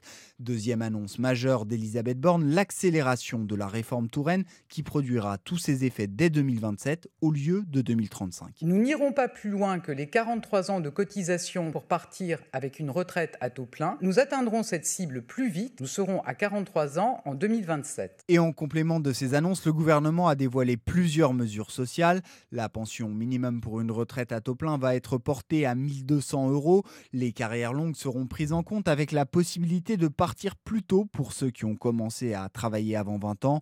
Même chose pour les métiers pénibles. Chaque année, 60 000 salariés supplémentaires bénéficieront d'un compte personnel de prévention qui facilite les départs anticipés ou les reconversions. Barthélémy Philippe du service économie d'Europe 1. Face à cette réforme, la riposte syndicale n'a pas tardé. Première journée de mobilisation le 19 janvier prochain. Manifestation décidée unanimement par les huit grands syndicats et soutenue par l'ensemble de la gauche. Les quatre syndicats de la SNCF, dont le régime spécial a déjà pris fin en 2018, doivent se réunir demain pour évoquer une grève reconductible. La SNCF qui faisait figure de pionnière, cette fois ce sont les régimes spéciaux de la RATP, d'EDF ou de la Banque de France qui vont disparaître. Oui, au 1er septembre, les nouveaux embauchés cotiseront au régime général. La Première ministre estimant que ces régimes d'exception, je cite, ne sont plus justifiés par la réalité des métiers exercés. À Marseille, la CGT Énergie est déjà sur le pied de guerre. Son secrétaire général Gilbert Benamou. On a un héritage que nos anciens nous ont légué, qu'on a réussi à conserver jusqu'à maintenant. Et nous, c'est une question d'honneur de continuer à le conserver pour que nos enfants et les nations futures continuent à en profiter. Il marche très bien le système. Dans les régimes spéciaux, on a un système de pénibilité qui est accroché à certains postes, notamment les électriciens, hein, ils montent au poteau. Quand ils vont dans les tempêtes, chaque année qu'ils travaillent, c'est 14 mois de cotisation. Et à la fin de la carrière, ça leur permet de partir avant la retraite pour tenir compte de l'usure liée à ces activités. Et je suis sûr que ce sera jamais aussi performant, aussi juste que le système qu'on a aujourd'hui. Ah ouais, j'ai une couleur froide, mais j'ai très en colère. Et je peux vous dire que le matin à la prise de travail, on va mettre en colère nos collègues, parce que je pense qu'ils ne sont pas tous en suivi, ils ont bien compris euh, les dangers qui se profilent. Je vous dis, on va mettre du monde à la rue, c'est sûr et certain. Et je peux vous dire qu'il y avoir du sport. Gilbert Benamou, CGT Énergie à Marseille, au micro européen de Stéphane Burgat. La colère des syndicats et le sourire des républicains. Olivier Marlex, président du groupe LR à l'Assemblée, s'est dit satisfait. Oui, car leurs exigences ont été entendues. La retraite à 64 ans et la revalorisation des pensions à 1200 euros minimum pour tous les retraités d'aujourd'hui et de demain. Alexandre Chauveau, on peut dire que la droite a obtenu gain de cause? Oui, et difficile désormais pour LR de ne pas voter le texte tant ses revendications semblent avoir été entendues. Éric Ciotti hier soir après l'annonce d'Elisabeth Borne. Cette réforme, elle est nécessaire, cette réforme, elle est responsable. Pour nous, c'est une question de cohérence avec ce que nous avons fait et ce que nous avons dit. Même son de cloche chez Olivier Marlex, le président du groupe LR à l'Assemblée, dont les lignes rouges fixées quelques jours plus tôt ont été respectées, mais les concessions obtenues ne sont pas encore suffisantes pour tous à droite. Aurélien Pradier notamment réclame toujours qu'avant 21 ans, la durée de cotisation soit prioritaire sur le report de l'âge de départ. On a obtenu un peu, il reste encore bien du chemin, et c'est le rôle des députés d'opposition de se battre pour que les Français soient encore mieux défendus. Une position partagée par une quinzaine de députés LR environ, en général plus jeunes et issus de territoires populaires, qui, malgré la position des cadres du parti, montrent de vraies réticences à voter en l'état la réforme du gouvernement. Alexandre Chauveau du service politique d'Europe 1, la réforme des retraites qui sera présentée début février à l'Assemblée nationale, intégrée au projet de loi de financement de la sécurité sociale rectificatif, ce qui limite la durée des débats et permet si besoin le recours au 49.3. Europe 1, 6h35, à 18 mois de la cérémonie d'ouverture, Paris est-elle prête pour les JO 2024 la Cour des comptes dit non. Hier, à l'Assemblée nationale et au Sénat, elle a présenté un rapport qui pointe la sécurité et les transports comme principaux risques opérationnels pour ces Jeux olympiques.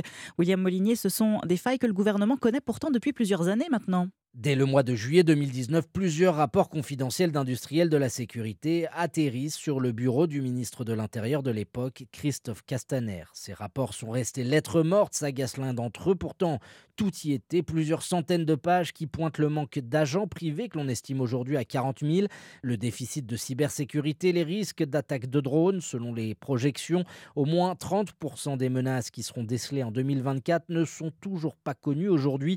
Le gouvernement n'a commencé s'en préoccuper que l'année dernière, regrette un dirigeant pour qui on a raté une formidable opportunité de faire un bond technologique.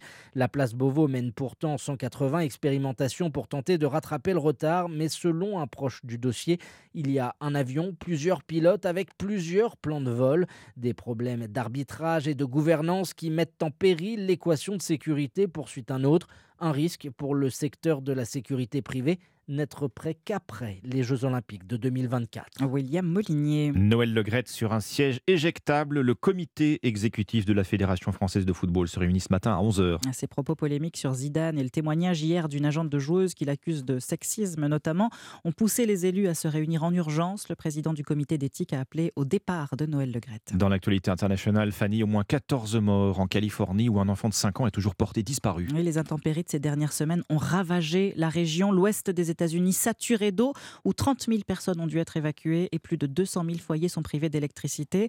Et puis en Ukraine, nouveau bombardement russe hier soir sur Kharkiv, quelques heures à peine après la visite de la chef de la diplomatie allemande, Annalena Baerbock. Retour en France avec cette petite musique censée faire du bien à votre porte-monnaie. Moins 20, moins 30, moins 50%. Et les soldes d'hiver démarrent aujourd'hui. Un conseil, dépêchez-vous. Les bons plans n'attendront pas car certains magasins n'ont plus beaucoup de stock et puis d'autres veulent rapidement liquider leurs anciennes collections. Le reportage de Clotilde de Dumais. Tout doit disparaître. C'est écrit en gros caractères blancs sur fond rouge sur la devanture de la petite boutique éphémère de Nabila. On va démarrer bien fort. Ça va être du 40 et même du 70%. Il faut que ce soit euh, des appels d'offres euh, dès le départ euh, pour que ça puisse bien partir. Avec l'inflation, les clients attendent plus que jamais. Les promotions. Kadig est responsable d'un magasin de vêtements pour hommes. Ils viennent repérer et ils le signalent. Et j'ai pas mal de clients qui reviennent après. Ils ont une nouvelle éducation d'achat, aussi bien pour éviter de trop dépenser. Ils attendent soit d'avoir des Black Friday, soit d'avoir des pré-soldes ou maintenant les soldes. La vendeuse conseille aux clients de venir rapidement pour éviter les ruptures de stock car si certains magasins ont encore beaucoup de marchandises à écouler, d'autres ont déjà bien vendu ces derniers mois. La gérante d'une boutique de vêtements pour enfants, Edith, a pu profiter de la vague de froid début décembre. On s'est retrouvé en rupture de manteaux, de bonnets, de cache-cou parce que tout le monde cherchait du chaud. Cachemire, je crois qu'on n'a jamais vendu autant en 10 jours de temps. Les stocks ont aussi diminué chez les nombreuses enseignes qui organisent des ventes privée juste avant les soldes. Clotilde Dumais, dépêchez-vous hein, si vous avez des chemises à acheter, Alexandre. C'est le moment ou jamais. Merci Fanny Marceau, 6h38 sur Europe 1. Bah, vous avez peut-être, quant à vous, euh, votre liste de courses. Effectivement, vous avez peut-être posé une RTT tiens, pour profiter de ces soldes dans les meilleures conditions. Alors, où sont les bonnes affaires et est-ce que ces soldes valent encore vraiment le coup? Dans un instant, on accueille pour en parler Johan Petiot, directeur général de l'Alliance du commerce. A tout de suite. Alexandre Lemaire et Omblin Roche sur Europe 1. C'est parti ce mercredi pour les soldes d'hiver avec la promesse de gros rabais dès la première semaine. Votre invité Alexandre, Johan Petiot, directeur général de l'Alliance du commerce. Bonjour Johan Petiot. Bonjour. On nous annonce effectivement de grosses remises dès les premiers jours de ces soldes. On a l'impression un peu d'entendre la même chose quand même à chaque euh, démarrage des soldes. Oui, c'est certain. Comme chaque année, il y aura euh, des grosses remises. On va commencer euh, à 20% et certains iront, et on l'a dit dans votre reportage, jusqu'à euh, moins 50, moins 60%. Hmm. Ce qui est important de dire à vos consommateurs, c'est que en effet, on a passé un bon mois de septembre. Nous, on a eu une hausse d'activité en magasin au mois de, de décembre de plus de 10, 10%. Les ventes sur Internet ont aussi bien fonctionné. Elles ont aussi bien fonctionné au début du mois de janvier. Donc, si on veut avoir la bonne taille, le bon produit, euh, il ne faudra pas tarder à se rendre en magasin. Alors voilà, c'est toujours le problème des tailles. Là, euh, ce que vous nous dites, c'est qu'on risque de se retrouver très vite euh, devant nous avec uniquement euh, du XXS ou du XXL. Peut-être pas tout de suite, mais en tout cas, oui, c'est vrai qu'on on avait connu un début de saison euh, extrêmement difficile, il faut s'en souvenir, avec un mois d'octobre euh, chaud, une crise euh, des carburants, un mois de novembre qui n'avait pas euh, si bien fonctionné que ça malgré le Black Friday. Le mois de décembre, à l'inverse, euh, on a vu un retour des clients en magasin, le retour du froid, ça a été dit euh, tout à l'heure, et donc une bonne activité, début janvier également, et donc les stocks sont euh, raisonnables. Vous savez, les enseignes et les marques maintenant, depuis deux ans, depuis la crise sanitaire, font attention à leurs achats, achètent de manière beaucoup plus raisonnée. Et donc aujourd'hui, nous arrivons avec euh, euh, ces soldes, avec un, un niveau de stock tout à fait normal pour la saison. Ah, vous n'avez pas trop de, vous n'avez pas des montagnes d'invendus comme on peut en trouver parfois euh, à la fin d'une saison? Non, pour un très grand nombre de, de Ouais. marques, cette année, ce sera le cas. Nous n'avons pas un nombre de stock, un volume de stock extrêmement important. Où, où sont les meilleures affaires cet hiver? Je veux dire, sur quel type d'article, si l'on parle du prêt-à-porter, hein, de l'habillement que vous représentez, euh, Johan Petiot? Alors, nous sommes sur la saison d'hiver, donc bien sûr, ce sera euh, le chaud, donc euh, les manteaux, les pulls, les écharpes et les bonnets, euh, comme ça a été dit, sont des vêtements importants et des pièces importantes pour cette fin de saison. La météo n'est pas de votre côté. hein. Ces jours-ci, on entend la météo d'Anissa Dadi ce matin. On sort rarement sans son parapluie. Ces jours-ci, c'est pas l'idéal pour le shopping. hein. C'est vrai, on a une activité très euh, très dépendante de la météo. On l'a vu au mois d'octobre, j'en en parlais. Ça sera aussi un des critères de la réussite de ces soldes. S'il fait froid au bon moment, les Français auront certainement envie d'aller vers des produits de pièces chaudes. Si c'est pas le cas, ça sera peut-être plus compliqué pour nous. Alors justement, les pièces chaudes, il y a cette douceur record également des températures en ce mois de janvier. C'est vrai que ça donne pas envie de se ruer euh, ni sur les cols roulés, qui sont pourtant euh, recommandés cet hiver, ni sur les doudounes, Johan Petiot. Oui, c'est ça, vous, l'avez dit. On, espère en effet retrouver plutôt une température de saison. Si on avait un, froid sec, ça aiderait euh, forcément les ventes. Après, il y a d'autres euh, incertitudes. Je vous l'ai dit, on commence cette période des soldes avec optimisme. Néanmoins, on n'est pas totalement, on est conscient des risques qui pèsent. Vous l'avez dit, il y, a, le risque de la météo, il y a le risque du pouvoir d'achat. Les Français, en ce début d'année, ont reçu des hausses de factures euh, d'électricité, vont voir aussi le prix de leurs courses alimentaires augmenter. Donc, quel sera le pouvoir d'achat disponible des Français pour les vêtements C'est une question que l'on se pose et c'est un facteur de risque sur ces soldes. En même temps, il ne faut pas oublier que c'est aussi une opportunité pour les Français de se faire plaisir à des prix intéressants. Bon, il y a la peur du Covid euh, également. C'est vrai qu'une partie de la clientèle va, va plutôt vouloir éviter la cohue dans les rayons, euh, les cabines d'essayage, des files d'attente en caisse? C'est vrai que on a une épidémie qui revient, en tout cas qui est toujours présente, mais qui depuis un an a quand même permis qu'on maintienne les magasins ouverts et qu'on maintienne notre activité. C'est extrêmement important. Il faut savoir aussi que depuis la crise co- Covid, on n'a pas retrouvé les niveaux de trafic que l'on connaissait euh, avant crise. Donc on a toujours un peu moins de personnes en magasin qu'avant. Ouais. Vous évoquiez tout à l'heure le Black Friday. Euh, euh, Petiot, c'est vrai qu'on a eu le Black Friday il y a six semaines, un peu plus près de nous encore euh, les ventes privées de, de Noël. Avec cette avalanche de promos qu'on voit se, multiplier, c'est vrai, tout au long de l'année, c'est une question qui revient régulièrement, mais est-ce que ces soldes ont encore un sens? Je crois qu'il faut pas le nier, vous l'avez dit, les soldes ne sont plus la seule période promotionnelle euh, de, de l'année, c'est une réalité. Euh, il y en a d'autres, vous avez dit le Black Friday qui est maintenant installé depuis euh, près de 10 ans, les ventes privées du début du mois de janvier qui ont plutôt bien fonctionné, et maintenant les soldes. Pour autant, ça reste un moment euh, attendu à la fois pour les commerçants, parce que c'est le seul moment de l'année où ils peuvent euh, vendre à perte s'ils le veulent, et Oui. pour écouler leur stock de fin de saison. Et puis c'est aussi attendu pour, pour les clients, parce que c'est le seul moment collectif euh, d'offres promotionnelles que tout le monde fait en même temps. D'ailleurs, tout le monde en parle et vous me donnez la parole ce matin, je vous en remercie. Donc ça reste quand même un temps euh, important, mais ce n'est plus le seul de l'année. Quel est le moyen, le panier moyen par client pour, pour des soldes d'hiver en général?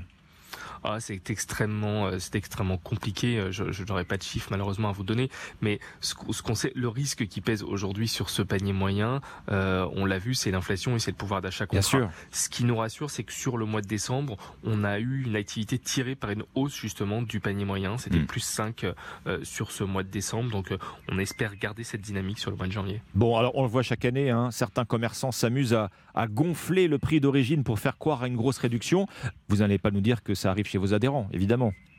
Non, je vais pas vous le dire. je vais surtout dire aux commerçants euh, attention parce que nous avons une nouvelle réglementation qui est rentrée en vigueur euh, l'année dernière avec le prix de référence en mai euh, 2022. Nous avons eu euh, quelques mois de tolérance euh, par l'administration pour mettre en place cette réforme qui demandait euh, un changement de système. Mais là maintenant, cette réforme, cette nouvelle règle européenne euh, qui fait qu'on doit respecter le prix 30 jours euh, avant celui qui était applicable euh, s'applique et donc euh, il y aura peut-être plus de moins de tolérance de la part de la DGCCRF euh, cette année. Donc Ouais. euh, oui, soyons vigilants à respecter les règles pour un prix euh, juste et transparent. Gare au dérapage. Les soldes d'hiver à partir d'aujourd'hui, donc, et pour les quatre prochaines semaines. Merci, Johan Petiot, directeur de, général de l'Alliance du commerce. Merci à vous. Merci à vous. Europe 1, il est 6h48. Europe Matin. Omblin Roche et Alexandre Lemaire.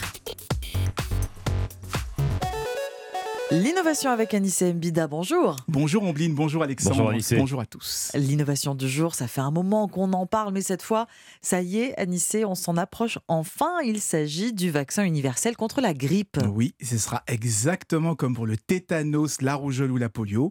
Il suffira de se faire piquer une fois et on sera immunisé pour toujours. Vous savez qu'aujourd'hui, il faut se faire vacciner tous les ans parce Oui. que le virus de la grippe mute, il se modifie en permanence. Donc c'est un peu le jeu du chat et de la souris. hein. Quand on a trouvé le vaccin pour une souche en particulier, eh bien, il faut recommencer le travail dès qu'une nouvelle souche apparaît. Eh bien, des chercheurs de l'Université de Pennsylvanie ont trouvé une solution plus simple, hein. un vaccin qui est capable de cibler en même temps les 20 types de mutations qui reviennent le plus régulièrement. Et ça, ça va permettre de nous protéger quasiment quelle que soit la souche de grippe qu'on pourrait rencontrer. Alors si je comprends bien, ça revient à faire un vaccin qui cible en même temps 20 virus différents, mais comment c'est possible? Eh bien, grâce aux fameux ARN messagers, vous vous souvenez, on en a Oui. beaucoup parlé pendant Oh le oui. Covid. C'est cette technique où on va simplement envoyer un message à notre corps pour qu'il fabrique de lui-même un anticorps particulier. Eh bien, là, les chercheurs ont réussi à programmer le message pour la fabrication de 20 anticorps différents. Et ça a été testé avec succès sur les furets, les furets qui sont les animaux de référence pour la grippe. Ils ont produit un haut niveau d'anticorps pendant des mois, donc ça marche. hein. Les Mhm. résultats viennent d'être publiés dans la célèbre revue Science. Et c'est très prometteur par rapport aux techniques actuelles, parce que jusqu'ici, eh ben, on cherchait plutôt à s'attaquer à une région du virus qui restait toujours la même entre les mutations, mais les résultats n'ont jamais été vraiment probants. Eh ben, il semblerait qu'une attaque tous azimuts sur une vingtaine de mutations soit bien plus efficace. Bon, alors pendant combien de temps on pourrait être protégé par un tel vaccin, Anissé Eh bien, entre 5 et 10 ans, et on le rappelle, contre toutes les formes de grippe existantes comme futures. Bah, du coup, ça serait beaucoup moins contraignant de se faire vacciner. hein. Une piqûre tous les 5-10 ans, Mmh. hein, ça pourrait réconcilier Oui. Certains avec la vaccination, parce qu'on le rappelle, en France, plus d'une personne à risque sur deux n'est pas vaccinée contre la grippe aujourd'hui. Merci Anissé. Merci, Anissé. Europe Matin. 6h50 sur Europe 1, le journal permanent et la Medjed. Grand test dans la rue le 19 janvier pour le gouvernement. Les huit principaux syndicats appellent à la mobilisation contre la réforme des retraites. Texte présenté hier soir qui confirme un report de l'âge de départ de 62 à 64 ans. À l'Assemblée nationale, adoption en première lecture du projet de loi sur l'accélération des énergies renouvelables. Ça passe notamment grâce au soutien des socialistes. Dans l'est de l'Ukraine, Wagner affirme ce matin contrôler Soledar, le groupe paramilitaire russe, dit avoir encerclé la ville située près de Barmout. Une prise qui pourrait s'avérer être une victoire importante de Moscou si elle est confirmée. Traque des responsables menés par le Brésil. Les autorités cherchent les têtes pensantes de l'assaut sur les lieux de pouvoir lancé dimanche dernier. Deux mandats d'arrêt ont été émis, dont un à l'encontre d'un proche allié de l'ex-président Jair Bolsonaro. Nous devons aider le continent africain. to live with us the European dream. Good friend of Taiwan. Europe Matin. La revue de presse internationale, on s'arrête d'abord en Belgique avec notre correspondante Laura Van Lerberg. Bonjour. Bonjour. À la une de la presse belge ce matin. Anvers, plus que jamais plaque tournante du trafic de cocaïne en Europe, titre le journal Sudinfo. Il s'appuie sur un chiffre, près de 110 tonnes de cocaïne saisies au port d'Anvers par les autorités belges en 2022. Une hausse de 23% par rapport à l'année précédente. Le plat pays continue de voler de record en record, commente la Libre Belgique. De gros investissements sont à venir, douaniers supplémentaires et nouveaux scanners, mais les organisations criminelles sont de plus en plus créatives, alerte le journal. Les autorités doivent s'adapter, car face à un marché de la cocaïne déstabilisé, la violence s'intensifie dans le nord du pays. Une jeune fille de 11 ans, nièce d'un éminent baron de la drogue, vient d'en être la victime, rappelle le quotidien La Dernière Heure. Direction maintenant l'Italie avec vous, Antonino Gallofaro. Que peut-on lire ce matin dans les journaux italiens? Cette enquête du Saint-Siège sur la disparition d'Emanuela Orlandi il y a 40 ans au Vatican, le promoteur de justice du petit État, sorte de procureur, entend explorer toutes les pistes qui n'ont pas été suivies dans cette histoire sombre et douloureuse sur le quotidien des évêques italiens à venir. Emanuela Orlandi, c'est cette adolescente de 15 ans, fille d'un employé du Vatican, qui a disparu sans laisser de traces en juin 1983. Qui connaît la vérité ne parle pas ou ne peut plus parler, commente la RAI, la télévision publique. Alors, pourquoi le Vatican ouvre une nouvelle enquête? Je n'ai reçu aucune communication formelle de sa part, a expliqué l'avocate de la famille Orlandi à l'agence de presse ANSA. Tous attendent encore de connaître quels sont les nouveaux éléments qu'a recueilli la justice papale. Nous sommes enfin en Grèce avec vous, Clémentine Athanasiadis. Euh, Clémentine, de quoi parle la presse grecque ce mercredi? Eh bien, de l'ouverture d'un procès jugé controversé par le journal Ika Semerini. Les prévenus sont 24 travailleurs humanitaires ayant participé à des opérations de sauvetage de migrants au large de l'île de Lesbos, résume le quotidien. En Grèce, vous pouvez finir en prison pour avoir essayé de sauver des personnes, dénonce le journal de gauche IAVI. Dans ce cas, les travailleurs humanitaires sont notamment poursuivis pour délit d'espionnage et risquent 8 ans de prison, précise Amnesty International.